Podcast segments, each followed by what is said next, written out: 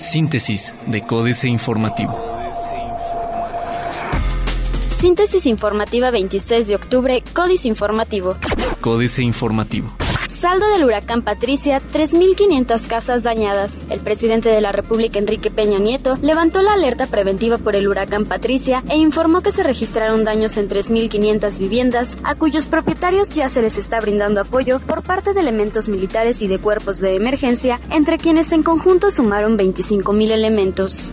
Cruz Roja y DIF cierran en Querétaro centros de acopio para damnificados por Patricia. La Cruz Roja Mexicana Delegación Querétaro y sus delegaciones locales así como el DIF estatal Querétaro, lograron captar 1.200 despensas que se destinarán a los afectados por el huracán Patricia en el estado de Jalisco y cerraron este domingo a las 16 horas sus centros de acopio. Gobierno de Querétaro rescata a seis estudiantes de la UAC varados por Patricia. Seis estudiantes quienes acudieron a Puerto Vallarta, Jalisco desde el pasado 21 de octubre para asistir al Congreso Nacional de Economía fueron rescatados por personal de la Coordinación Estatal de Protección Civil de Querétaro, cuyo personal acudió a la ciudad de Guadalajara, Jalisco. UAC y Agroacemex estudian impacto del huracán Patricia en el lugar de los hechos. Alrededor de 15 estudiantes y egresados de la Facultad de Ingeniería de la Universidad Autónoma de Querétaro se trasladaron a los estados de Colima, Jalisco y Nayarit para realizar en coordinación con la aseguradora Agroacemex evaluaciones de los daños registrados por el paso del huracán Patricia en dichas entidades. Rumor de incremento en 4 pesos al precio de gasolina es totalmente falso, asegura Armando Rivera. El rumor del aumento de 4 pesos al costo de la gasolina es totalmente falso, aseguró Armando Rivera Castillejos, diputado federal por Querétaro, quien argumentó que lo que se aprobó el pasado martes por la madrugada fue una modificación en el artículo 2 de la Ley del Impuesto Especial sobre Productos y Servicios. Rastro clandestino en corregidora es clausurado. La Secretaría de Salud del Estado informó a través de comunicado de prensa que la Dirección de Protección contra Riesgos Sanitarios de Servicios de Salud del Estado de Querétaro clausuró la granja La Princesa ubicada en el municipio de Corregidora debido a que se llevaba a cabo el sacrificio irregular de ganado. De manera extraoficial, se dio a conocer que el propietario de este lugar sería el exalcalde de este municipio, Carmelo Mendieta Olvera. Ayuntamiento de Querétaro pone a subasta 60 vehículos. El municipio de Corregidora pondrá en subasta al menos 60 vehículos tanto administrativos como del área de seguridad para finales del mes de noviembre o principios de diciembre, anticipó Francisco Castro Alegría, secretario de Administración. AM Querétaro. Solo 3 de cada 10 discapacitados laboran en Querétaro. Investigan destino de 6 millones de pesos en Tequis. La administración de Tequisquiapan inició una investigación a través de la Contraloría para saber a dónde fueron a parar cerca de 6 millones de pesos que obtuvo el gobierno del exalcalde Antonio Macías Trejo por la venta de algunos predios que formaban parte del patrimonio del municipio. Diario de Querétaro. Tardará seis años crear líneas troncales de transporte, aseguró Alejandro Delgado Scoy, director del Instituto Queretano del Transporte. Proyecta Cruz Roja base en Santa Rosa. Medio siglo. Pasmado y marcando el paso de solo tres personajes. Los secretarios de Gobierno y de Seguridad, además del Procurador de Justicia, el gabinete estatal sigue prácticamente en su totalidad a la sombra de quienes marcan realmente agenda y opinión, o sea, Juan Martín Granados, su hermano Juan Marcos y su colaborador de toda la vida Alejandro Echeverría.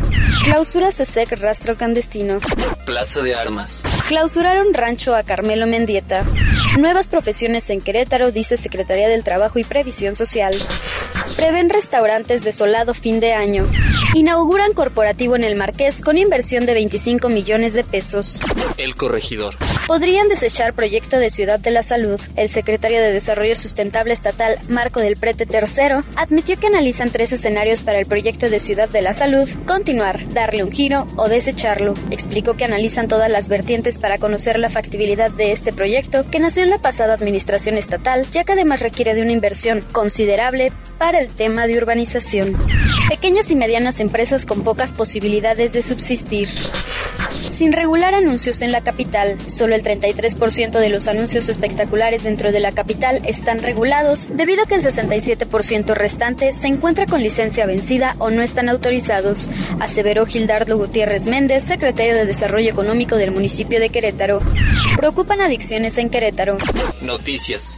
Jesús Calderón Calderón, reducción efectiva en tarifas eléctricas industriales. Felipe Urbiola, procurador del medio ambiente. Francisco Domínguez Servién, gobernador del estado Estado nombró a Felipe Urbiola de Lesma como Procurador Estatal de Protección al Medio Ambiente y Desarrollo Urbano en sustitución de José Alfredo Cepeda. Coyuntura la baja en exportación automotriz. Reforma.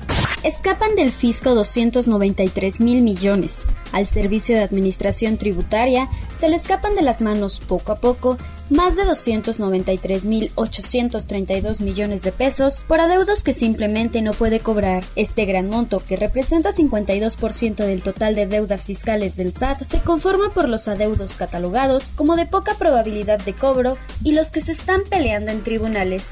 Cuestionan límite a salarios caídos. México, lejos del primer mundo, dice Krugman. México como mercado emergente se mantiene estable con crecimiento lento, sin riesgo de crisis, pero aún lejos de ser una economía de primer mundo, afirmó Paul Krugman, Premio Nobel de Economía 2008.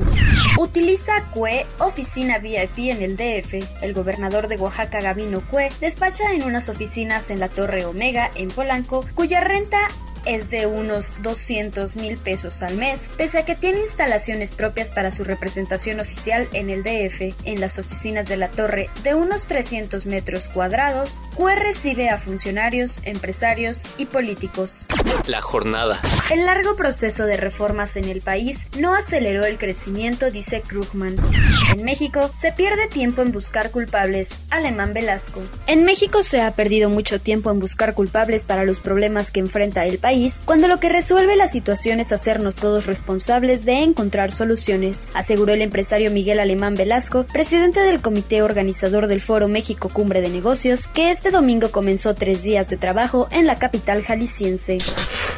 La deuda externa del país subió 25% desde el comienzo del sexenio, según Hacienda.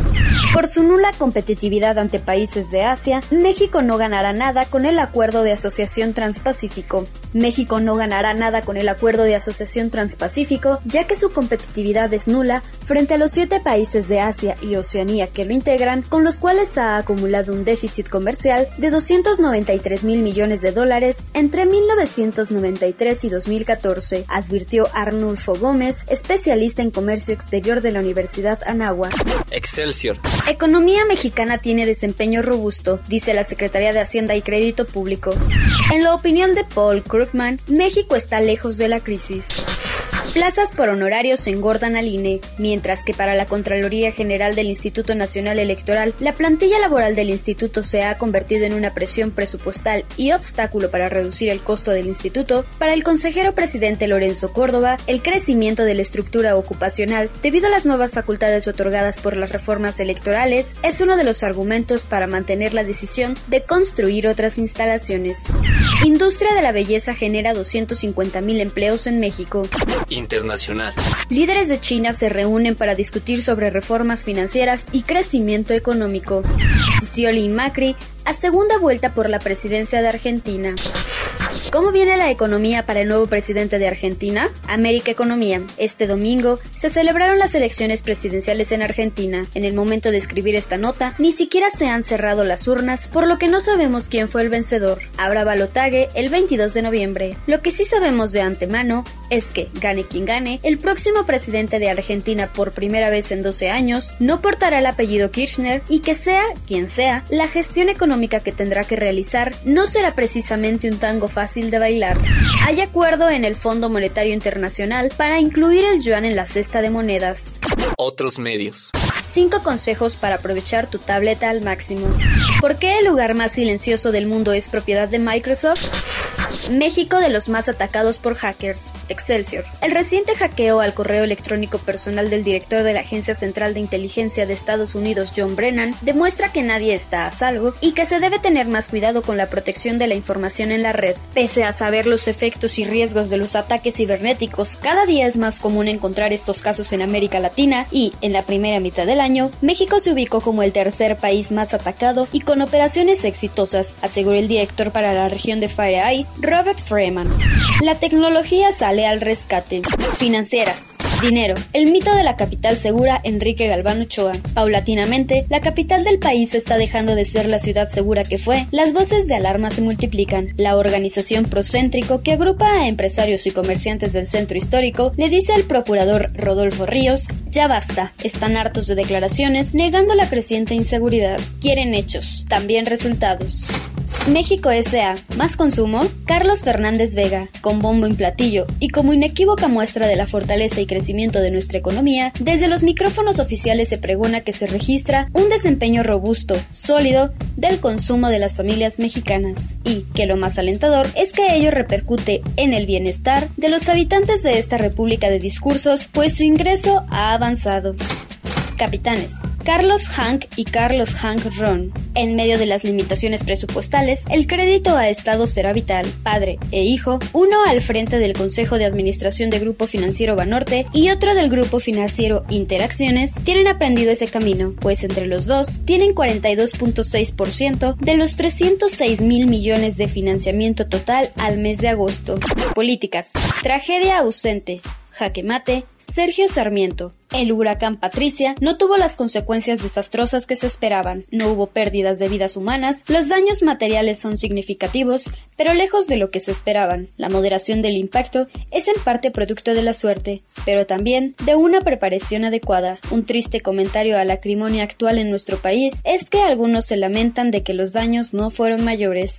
Pachecos o postrados. Denis Dresser. En lugar de desmantelar a los cárteles, ha llevado a su dispersión. México hoy es un país más inseguro, más inestable, más violento que cuando el gobierno decidió volver a la marihuana el mayor mal del país.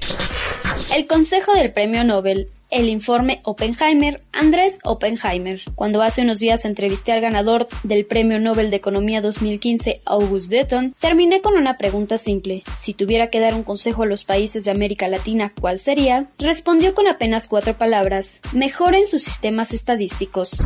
Astillero. Desincentivar ayuda. Julio Hernández López casi 15 horas antes de que el huracán Patricia tocara tierra y se comenzara a estimular el volumen de los daños que se vaticinaban catastróficos, el Centro de Enlace Diplomático de la Secretaría de Relaciones Exteriores ordenaba a todas las representaciones nacionales en el extranjero desincentivar ofrecimientos de ayuda internacional respecto de lo que parecía una histórica tragedia en camino. Síntesis de Códice Informativo.